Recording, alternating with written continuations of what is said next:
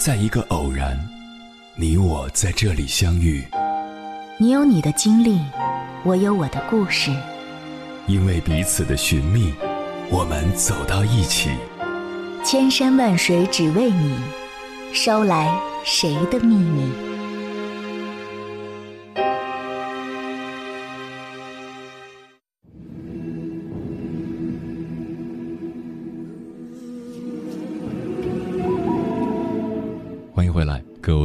行者，这里是正在直播的中国交通广播，千山万水只为你，深夜不孤单。我是迎波，绰号鸭先生。我要以黑夜为翅膀，带你在电波中自在飞翔。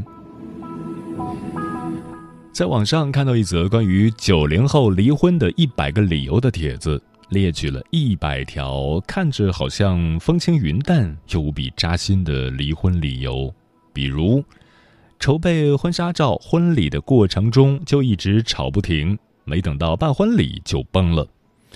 嫁了个妈宝男，张口闭口说我妈，连选哪款婚纱都要听他妈的。老公成天在家打游戏，婚后我要出去挣钱，又要在家当保姆。老婆不让我抽烟打游戏，不能理解男人的兴趣和快乐，等等等等。尽管婚姻对我们一生的影响深远，但很多人还是有意无意的选择匆匆步入婚姻。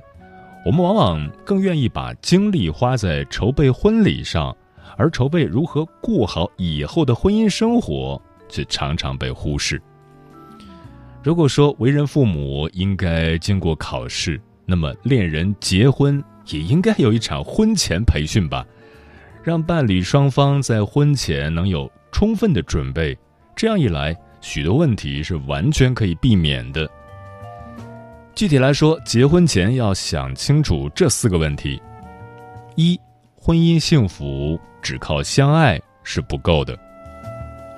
在美国心理学家斯滕伯格提出的爱情三角形理论中，说到许多人婚姻出现裂缝，并导致最终分道扬镳的原因，就是因为缺乏完整的爱。完整的爱。由亲密、激情与承诺三部分构成。假如伴侣双方只有亲密，那么只能称之为喜欢；假如只有激情，那就像是疯狂的火焰，来势迅猛却也短暂；只有承诺，那便是空洞的，靠责任感苦苦撑着。热恋期的人们不难拥有这种三者具备的完美爱情。可是，一旦进入婚姻，随着生活中琐事的增加和感情的淡化，还能拥有这三者，便不容易了。二，结婚前一定要先看对方的父母。每个人在很大程度上都受到自己父母的影响，无论父母身上的优点还是缺点，大多数人都要比自己想象的更像自己的父母。直到我们走出家庭，和各种各样的人打交道之后，我们可能才会发现自己沟通方式的不足。但即便如此，很多时候我们还是会不自觉的习惯性的使用。黄晓明曾在节目中谈到自己很感谢父亲。结婚前，Angelababy 去见黄晓明的父母。他发现黄晓明的父亲每次在外面吃到好吃的，都会打包一份回来给他的母亲。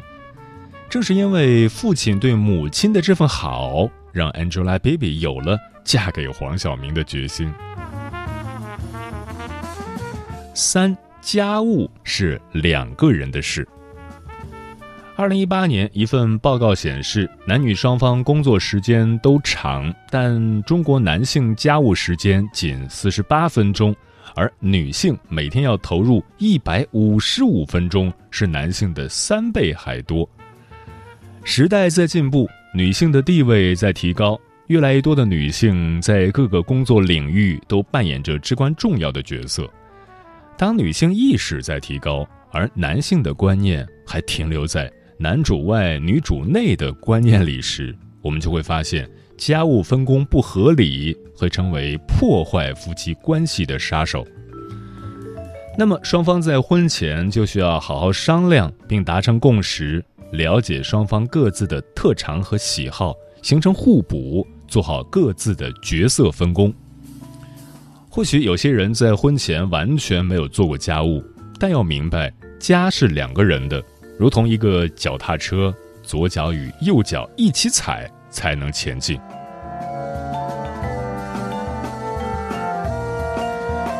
四。金钱观不同，危机重重。美国知名的财务顾问帕尔默夫妇曾提出五种金钱人格：省钱王，能省则省；消费狂，不管有钱没钱就是买买买；冒险家，追求消费或投资的刺激；求稳者，肯花钱，前提是要万无一失；随性者，花不花钱。全凭感觉。帕尔默夫妇提到，如果不了解彼此的金钱人格，就会很容易引发以下这几种不良习惯，也称为财务不忠。第一，财务分离，夫妻双方各自设账户，这本身很好，但问题在于这个或这些账户是否透明。如果不透明，就会让对方有被欺骗的感觉。第二。过度消费和债务，如果消费狂和冒险家不能抑制自己金钱人格中的冲动天性，过度消费，这时夫妻间就开始有了小秘密，开始撒谎、隐瞒，甚至借钱填坑，不停的用一个错误去掩盖另一个错误，形成恶性循环。第三，缺乏计划或对财务计划不认真实施。这会让求稳者焦虑、抱怨，产生矛盾。第四，过度控制。如果婚姻中一方牢牢掌控着所有的钱，另外一方一定会出现财务不忠。第五，金钱秘密，一方背着另一方藏钱。所以，我们必须意识到，婚姻中引发的金钱问题，并不仅仅是穷或者小气挥霍。更多的是因为这些问题背后所潜藏着的这个人本身的金钱人格。当你不了解对方的金钱人格时，也许你只是就事论事，但在对方眼里，你质疑攻击我的金钱人格，就是在针对我这个人的人品。所以，金钱问题比其他问题更容易引发争吵，也更伤感情。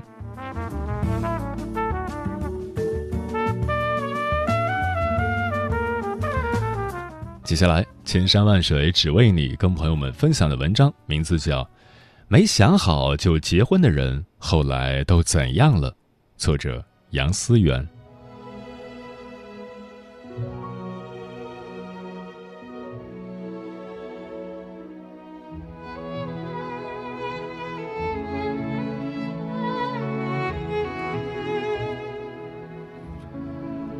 我们常常说，没有该结婚的年龄。只有该结婚的感情，那么婚姻对于我们来说到底意味着什么呢？之前有一篇题为“女儿，你千万不要随便结婚”的帖子刷爆朋友圈，里面是台湾的一位妈妈送给女儿的一段话：“女儿啊，你一个人也可以活得好好的，没有压力，也不用养我们，千万不要随便就结婚了，除非有一个男人。”对你好到不行，能够保护你、照顾你，娶你是要疼你，而不是期望你为他生小孩或服侍他一辈子才能考虑结婚，知道吗？这段话引发了无数网友的共鸣，身边除了一些单身女性朋友转发此文以示自己有高瞻远瞩、深谋远虑之能外。也有相当多的已婚女性也转发了此文，以示认同这位母亲的话。城里城外的人都大呼不要随便结婚，婚姻仿佛瞬间变身一只小强，成了人人喊打的恐怖所在。婚姻真的那么恐怖吗？没有想好就结婚的人后来都怎样了？我请了身边的几位朋友现身说法。一起来听听他们的故事吧。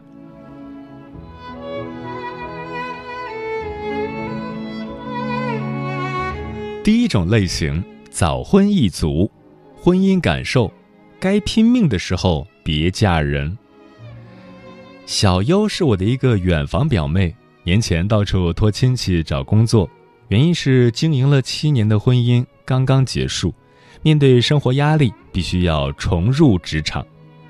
重入这个词可能不太恰当，因为小优一毕业，还没来得及进入职场，就首先选择进入婚姻。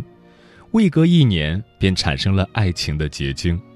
为了更好的照顾孩子，青春年华的小优便早早成为了全职太太。起初两个人感情还不错，但当孩子一降生，两个人的争吵不断升级，从因为钱再到因为孩子，战争不断，婚姻也最终葬送在此起彼伏的吵架中。离婚的小优突然意识到自己没有了经济来源，这日子虽说少了争吵的烦恼，但却多了生存的压力。无奈，他只能硬着头皮重新找工作。可眼看自己青春不在，更没有什么核心的职场竞争力。如今的小优只能在一家公司做些基础的行政工作，每个月拿着三千块钱的工资。小优在和我倾诉她的境遇时，最常说的话就是：“真不该那么早结婚。”小优的单一案例或许不能代表早婚一族的整体现状，但是至少反映了婚姻的某个侧面。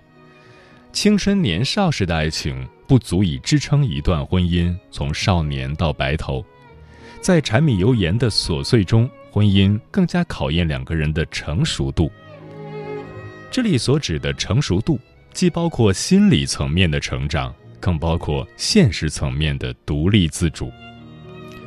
太早进入婚姻的人，容易出现成长错配，即一个成长起来仿佛动车，速度惊人，而另一辆还停留在绿皮火车的阶段。这样的错配速度会导致两个人的沟通出现障碍，进而导致情感犯病，落寞收场。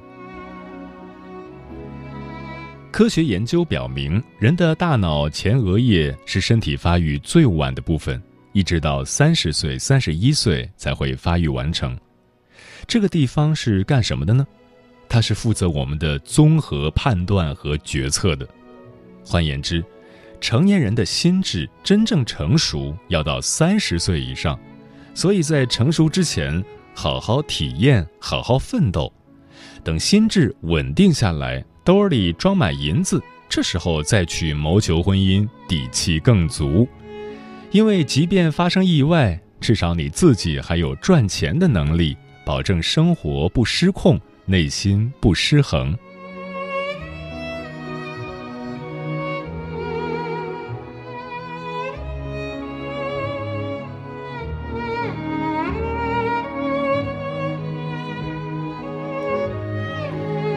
第二种类型，物质婚姻，婚姻感受，婚姻里的深情胜过任何奢侈品。阿秋是我的大学室友，在学校读书的时候就交往了已经在外资企业任中层管理人员的男朋友，毕业没多久便邀请我们这些同窗好友参加了他们的婚礼。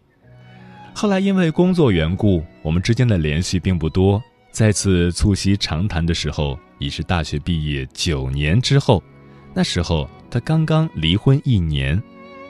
对于他自曝的离婚消息，我还是很诧异的，因为虽然见面不多，但是偶尔在朋友圈看到他晒生活，不是高端酒店，就是海外购物，这日子看上去至少还算活色生香的。阿秋回顾这一段失败的婚姻。说自己当初确实是因为沉溺于物质生活带来的快乐，普拉达的包包和泰式按摩让他内心升腾出一种优越感。遗憾的是，婚后的两个人因为三观不合，从持续争吵发展到无性婚姻，靠物质支撑的优越感也终究拯救不了内心的孤独和悲凉。像阿秋一样。确实有一些人进入婚姻的动机是物质条件，认为有钱的婚姻都不会太差。不可否认，贫贱夫妻百事哀，缺钱的婚姻确实更容易引发战争。但这并不等于有钱的婚姻生活就一定更加幸福。心理学家索尼娅·柳伯米尔斯基在他的《幸福的神话》中写道：“真正带给人快乐的是体验，而非物质。”也就是说，即便婚姻能带给你普拉达包包，但它带给你的快乐稍纵即逝。而那些真正长久的幸福，实际上都蕴藏在彼此的深度沟通、彼此的携手共游等这些体验上。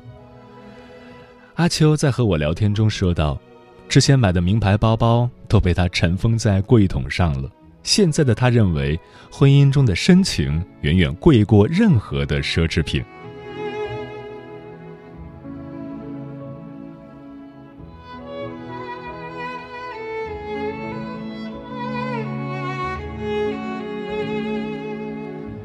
第三种婚姻，将就婚姻，婚姻感受。三十岁结婚，三十一岁离婚。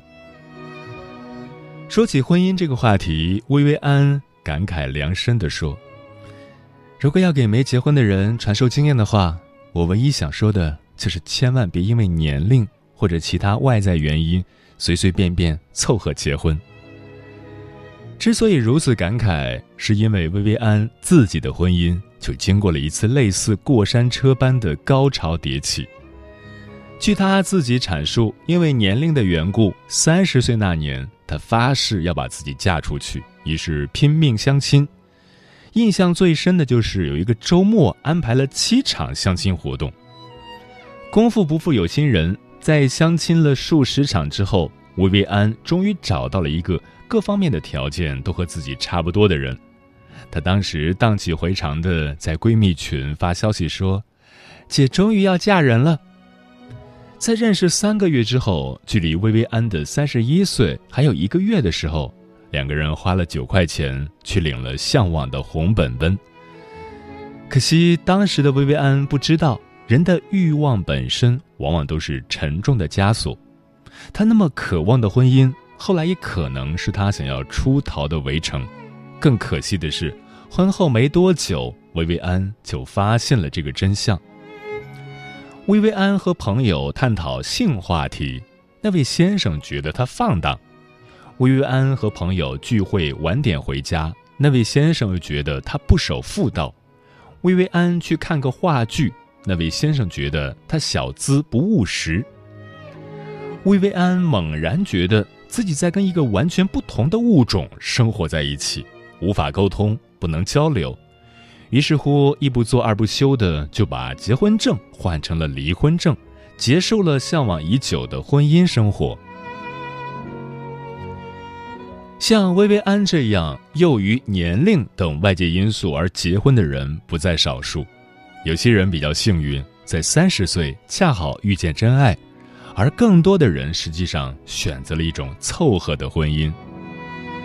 所谓凑合，就是我知道不爱。但是也没有特别烦，彼此条件差不多，搭伙过日子还是过得下去的。凑合的婚姻其实稳定度很高，因为彼此都没有抱有过高的期待，所以就会更加宽容。但它的弊端在于爱情的缺位，让两个人很难产生深度的情感交流，彼此之间一直处于一种貌合神离的状态。对于短暂而又漫长的一生而言，这样的选择其实藏着诸多心酸。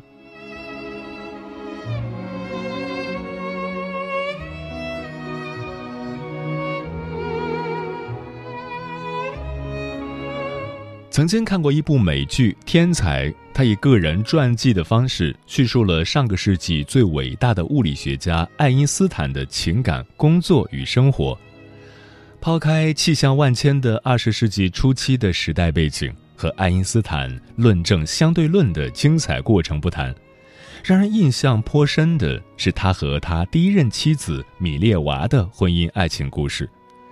米列娃的物理天赋很小的时候就被他的父亲发现，在当时学校不接受女学生入学读书的背景下，父亲努力把米列娃送进了学校。米列娃也不负父爱。以物理学专业第一名的成绩考入苏黎世理工学院，与第二名的爱因斯坦成为同班同学。爱因斯坦被米列娃的物理学天赋和才情深深吸引，拜倒在他的石榴裙下。因为自幼跛足，米列娃从小到大就没有感受到被爱，所以面对爱因斯坦的迷恋，他又爱又怕。但最终，他心智中的那个黑洞——渴望被爱，还是促使他沉浸在了与爱因斯坦的爱恋之中。曾经第一名的学霸，因为恋情而没有顺利毕业。本来可能有更大成就的米列娃，婚后成了爱因斯坦工作和生活的助手。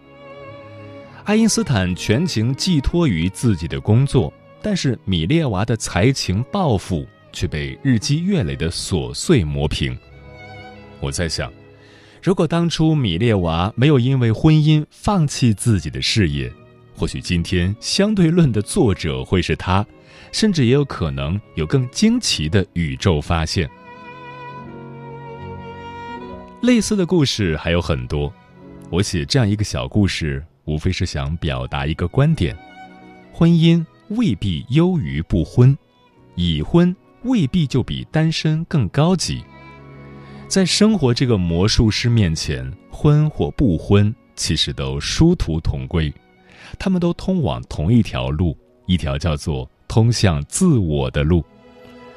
在这条路上，如果你没有任何改变，无论婚或不婚，你都会在同样的地方迷失，在同样的地方哭泣，在同样的地方得意忘形，然后再次失去。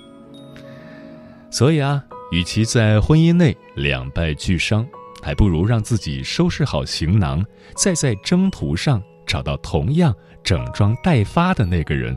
因为，真正幸福的婚姻只能发生在两个独立的个体上。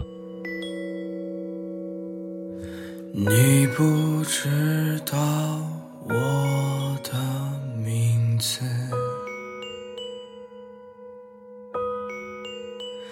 听我唱着一首永远望眼欲穿的生活，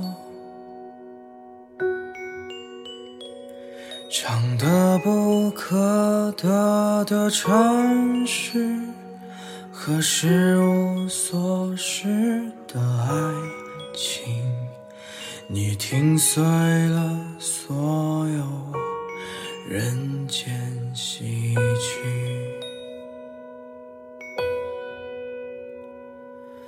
你只微笑一言不发，就像五十年后的那次四目相对啊。你蒙上物是人非的眼睛，那是没有。离别的风景，忘掉名字吧，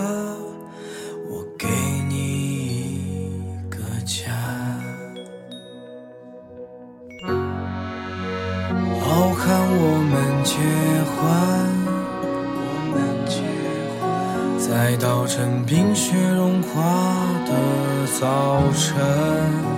傲寒我们结婚。我们结婚在布满星辰斑斓的黄昏，傲寒我们结婚，我们结婚让没发生过的梦都做，忘掉那些过错和不被原谅的青春。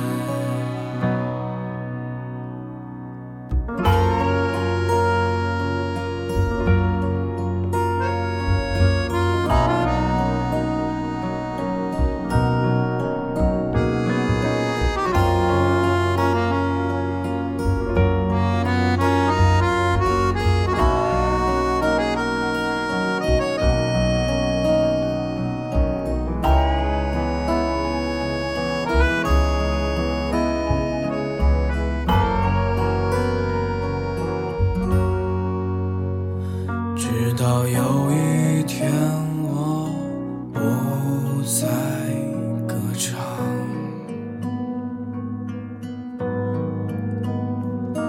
只担心你的未来与我无关。如果全世界